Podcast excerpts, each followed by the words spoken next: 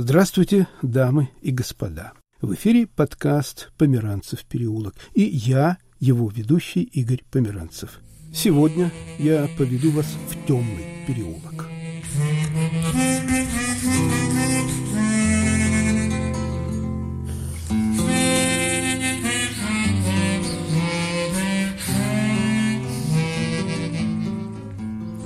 Исповедь фальшивомонетчика. Героя передачи зовут Петр Курьянов. Первый срок он получил за подделку денег. Четыре последующие, по его словам, были сфабрикованы. В тюрьме он изучил Уголовный кодекс, а также другие кодексы и законы Российской Федерации. В конце концов добился пересмотра своего дела, вышел на свободу. Сейчас Петр Курьянов работает в Центре за права человека в Москве и помогает другим заключенным. Его записала Екатерина Лушникова. Двоюродный брат, младше меня который. Мы с ним, не мудрство лукаво, взяв ножницы и взяв две тысячные купюры, из одной вырезаешь нолики дополнительно, плюс там буковки вырезаешь, к другому приклеиваешь. Получается купюру вместо одна тысяча рублей, сто тысяч рублей. Ну и все, и снова из 100 тысячный мы в один магазин заходим, нам бутылочку шампанского и коробочку конфет. Все, она нам раз берет продавщица, бутылочку шампанского и коробочку конфет. И сдача. Нам-то она, шампанское это с коробочкой конфет нафиг не надо. Нам сдача. Ну и все, раз, так скажем, прокатило. Второй раз не заметили. Нам это понравилось.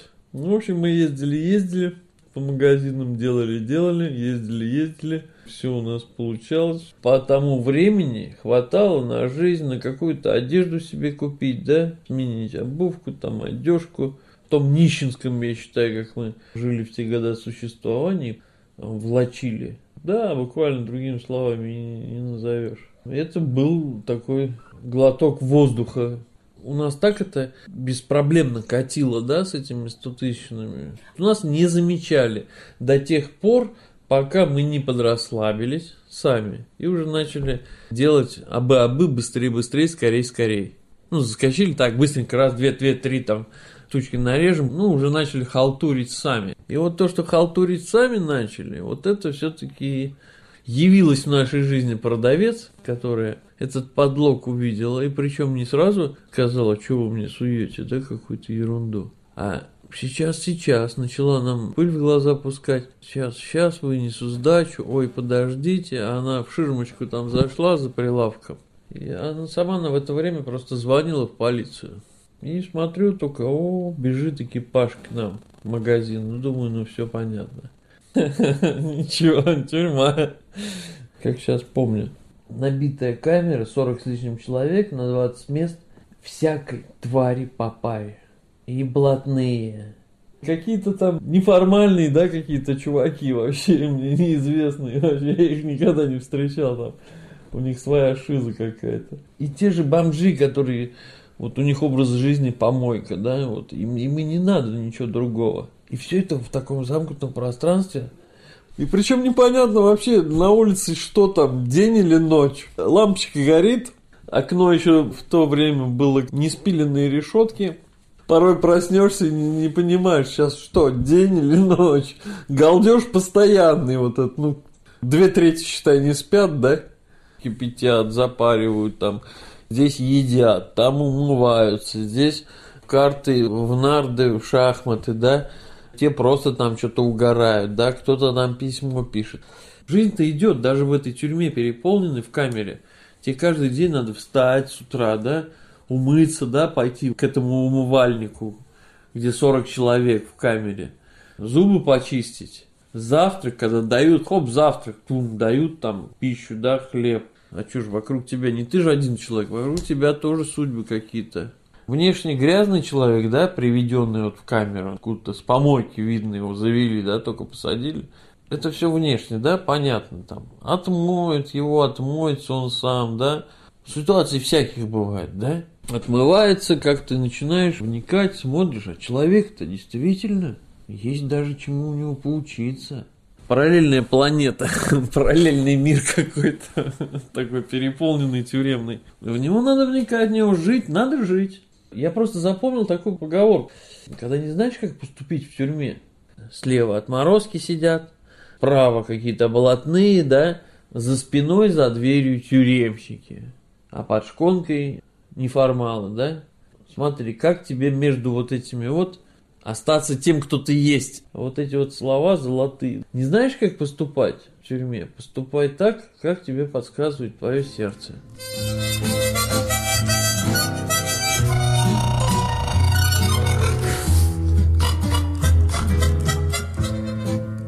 Исповедь фальшивомонетчика.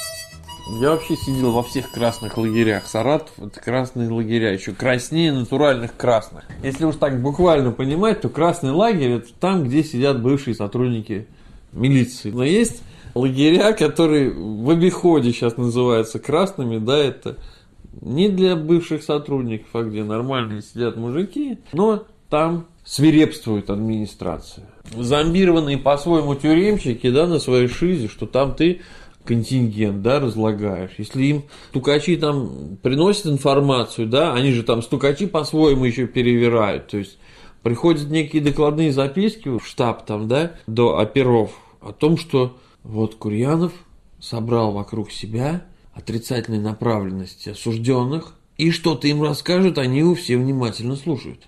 В один прекрасный момент, когда, видимо, терпение администрации переполнилось, там им в голову стукнуло, что со мной надо все-таки очень жестко. День, два, три, неделю жестко со мной прям. Бить, не до изнасилования, но вот жестко каждый день избивать. И вот они принялись за меня как-то в одно прекрасное время. А когда избивают избитое тело, да, то на следующий день по больному, да, на следующий день, а на второй, а если на третий, оно вообще боль такая, э, избивают вот ягодицы и ноги все синие, вот отбитые.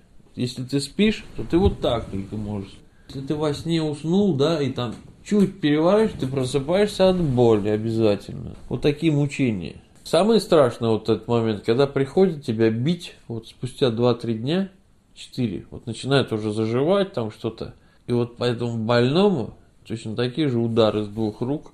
То есть орешь, срываешь голосовые эти связки, потом хрипишь, ходишь. А-а-а. Дальнейшее, если я не пойду навстречу, да, так скажем, смерти, то я вполне понимал, что через сколько-то дней, ну, такое вот ощущение, это фактически реальное было у меня, что через несколько дней мучений, потому что незадолго там в соседней камере я узнал, его нашли утром застывшего в петле. Кто его знает, да? Я его знал. Я никогда не мог сказать, что чувак отчаялся в жизни и решил с ней расстаться. Нет. Но тем не менее. Я понимал, что когда-то это возможно случится. Также меня они засунут в петлю просто-напросто и скажут, кто там будет что проверять. Вообще никого не волнует. Писали и все. Просто в чем неприятная ситуация в том, что до этого несколько дней ты будешь испытывать боль нестерпимую. А когда ты вскроешь вены себе, ты расстанешься с этой жизнью как-то вот так вот несложно. Понимаю все это, я думаю, ну что затягивать э, резину-то. У меня было лезвие с собой. Лезвие вот с этих бритв, все-таки раз, два, три, четыре полоснул, а оно уже тупится оно уже больше не режет по-нормальному. Если взять Неву, да, чуть побольше такие старые лезвия, теми можно искромсаться нормально. Вот эти вот садоразовые, что они там, тоненькие, оно и все, оно тупое. Ну, что, сколько хватило, все-таки разрезал, кровь пошла. Идет, кровь идет, идет, спокойненько, да. И смена заходит, видит, я лежу рядом со мной, там кровь. О, там шум, гам, чего? Я говорю, да, ничего. Хотели крови, вот получите кровь. Ты чё, вставай? Я говорю, да ничего, никуда не встану. Ну, в общем, там они надо мной бегают, где лезвие, где лезвие. Вон там в туалете лезвие. Да, прапорщик, смотрю, ныряет в эту... Ему же надо достать, отчитаться. А то с него же спросят. Ну и все. И, в общем, надо сказать, что администрация очень правильно увидела серьезность моего настроя. Может быть, осознался, может быть, я не знаю, что с ним стало, но, в общем, после этого они меня вообще даже пальцем не трогали. Наезжали там всякое разное, на понт брали, там не без этого, да.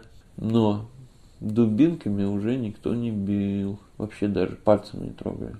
Да, это значит, что человек доведен до отчаяния, и чтобы остановить тот или иной творимый в отношении тебя беспредел, который ты не в силах терпеть, ты идешь вот на такие крайние меры. Они называются крайние меры. Скрываться, ну это вообще жестко, когда сонник, э, сонную артерию себе разрезают, шею разрезают. Кроме того, вот э, штырятся люди. Мне рассказывали, те, кто это делал, тех, кого это доведено, так скажем, до совершенства, эта процедура. Разрезается, берется шкура, разрезается вот здесь вот так вот лезвием, и сюда заготавливается какой-то там штыречек, ну, можно на прогулку пойти, отломить где-то кусочек сверху, там проволока, колючка, там еще что-то, рабица. Отломил там что-то металлическое, главное. Когда уже здесь надрезал, вот туда его чик, вставляешь. Обязательное условие, чтобы оно проникло сквозь грудную клетку. Да, они вызывают врача, констатируют факт проникновения народного предмета э, в область грудной клетки в районе сердца аккуратнее. Сейчас вы можете его ударить, а этот штырек заденет там сердце, венку. И все. И у вас появится здесь труп. До этого момента вы били Галкина, ему хоть бы хны. А вот сейчас он загнал себе штырь. Вот сейчас ты его разок ударишь, он, не дай бог, там заденет и все. И нам к утру здесь появится прокуратура, Следственный комитет. Нам придется кучу писать объяснительных рапортов, что мы со смены еще не уйдем и до следующей смены домой. Когда ЧП нет, вовремя раз со смены ушел в 9 там во сколько, до утра. А здесь не уйдешь. Это единственное, наверное, не потому, что человека им жалко, да, осужденного, им не хочется, чтобы там происходили летальные исходы, да, а потому что вовремя со смены он домой не уйдет.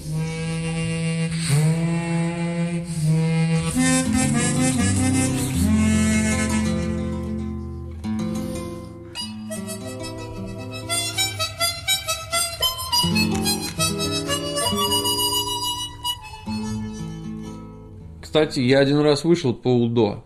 Вообще блестящая история. Приезжаю я на колонию поселения. Приехал, там ужасные условия, просто тот лагерь, который называют не классический красный, а вот в простонародье красный, да, такой режимный садистский лагерь, где администрация – чудит вообще. Ну, реально глумится над осужденными. Делает из них рабов молчаливых. Я им всю дорогу говорил, я куда попал. У меня по приговору колония поселения. Вы меня куда? Может, в какой-то... Я вижу, у вас здесь какой-то особый режим. Может, меня неправильно привезли? Этап, да? Заходим, ворота закрылись. Бегом. Нас там человек 30, может быть, вновь прибывших. Бегом. Они стоят, коридор такой с дубинками сотрудников. Бам! Бегом, быстрей! Бежишь, бежишь, быстрее вроде бежишь, и тебя все равно бьют. А оно, оказывается, логике не поддается. Ты хоть пулей летит, и все равно попадет по тебе дубинка. Это процедура запугивания. Я говорю, подождите, я никуда не побегу. И в этой ситуации ты остаешься, на тебя еще куча ударов лишних получаешь, да, на свой горб. Потому что все-то убежали, да? А ты-то один остался. Такой умный, да? Что ты не побежишь. Или крутой, или кто. Я демонстративно дохожу пешком, не бегом. Поднимаемся туда. Там на втором этаже. Через туалет. Ну, стоят жестко сотрудники. Всех лупят, и все должны демонстративно туалет в очко, взять тряпку и тереть, показать им, что ты вот трешь. Такой психологический надлом, да? вольному человеку и не понять вообще, для чего это делается.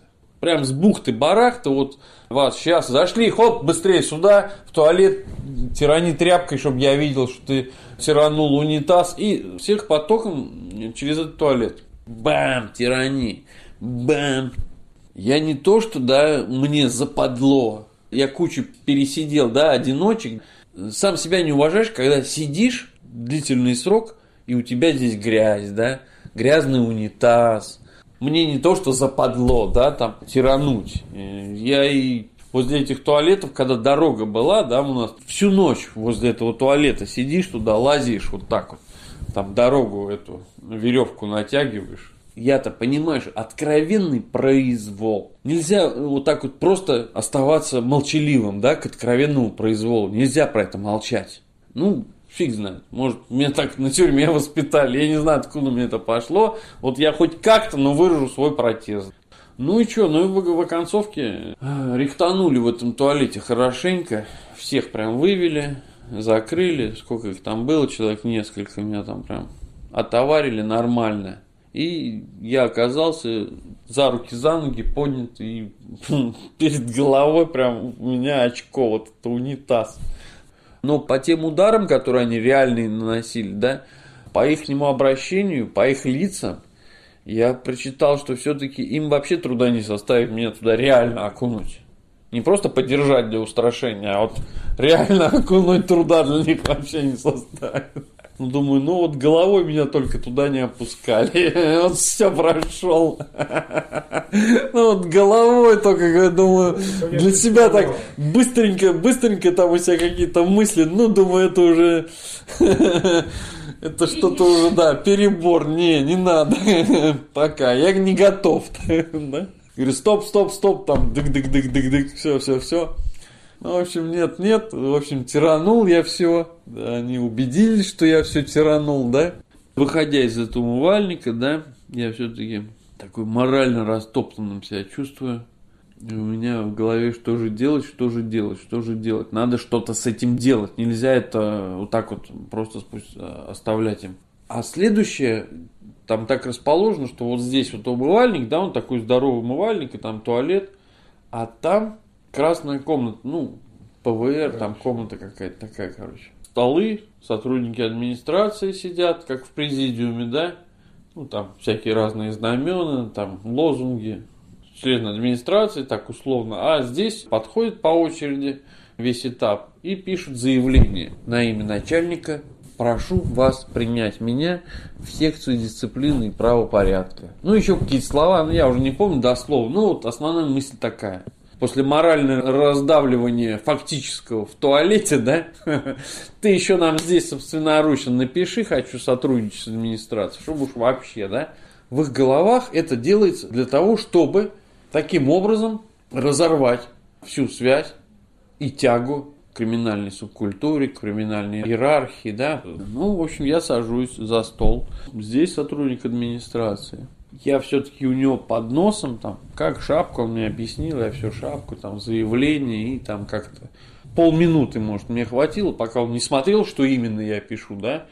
А я написал заявление, отказываюсь от приема пищи до приезда прокурора по надзору соблюдения законности в строительных учреждениях. Число, подпись. И громко при всех я объявляю городовку, вот письменное заявление об этом. В присутствии всех я вам вручаю. Вот меня хватило на это посмотрели, опешили, конечно, они.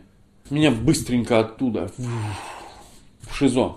Передевают, раздевают какую-то робу там. Бум, в одиночке. Сижу в бетоне. В каменном мешке. Ну, думаю, ну и хрен с вами. Ну, что ты там, прекратил голодовку или нет? Одумался? Что, все нормально, не будешь? Ну, короче, вот такая фигня. Я говорю, да нет, все до талого прям, все, даже забыли, заходить сразу меня здесь убейте. Ну и где-то через час вызывают меня к начальнику. Они любят такие фуражки аэродрома носить. Ну, это в лагерях, это им эти сами зэки шьют в этой ширпотребке, они же их там обшивают. Такой же в магазине не продается.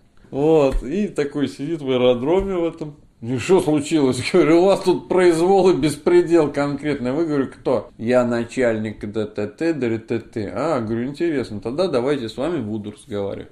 Если там опер какой-то, с ними без толку разговаривать. Абсолютно. Они, у них цель тебя обмануть. С начальником, который хозяин у него, да, там погремуха у них у всех, хозяин, еще можно о чем-то договориться. Я говорю, ну вот прокурор приедет по надзору, тогда вот мы посмотрим, что мы тут можем, как, что, потому что это, говорю, так не годится.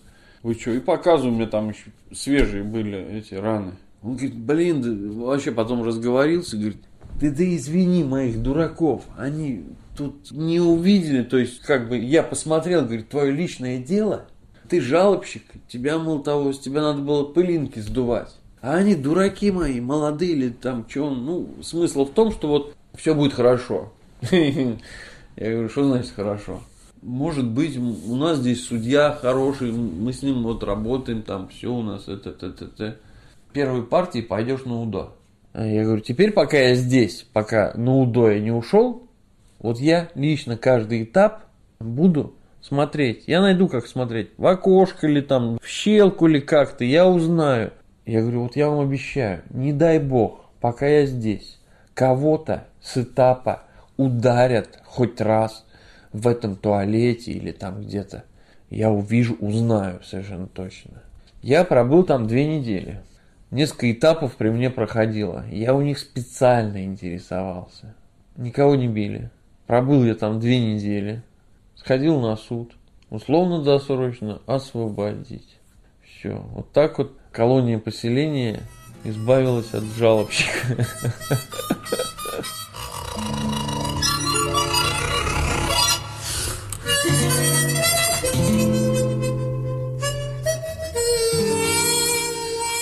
Петр Гурьянов о своем тюремном и лагерном опыте. Сейчас он работает в Московском центре за права человека, помогает другим заключенным. Гурьянова записала Екатерина Лучникова. Подкаст «Померанцев переулок». Со мной в студии работала режиссер Наталья Аркадьева. Не обходите стороной мой переулок. Игорь Померанцев.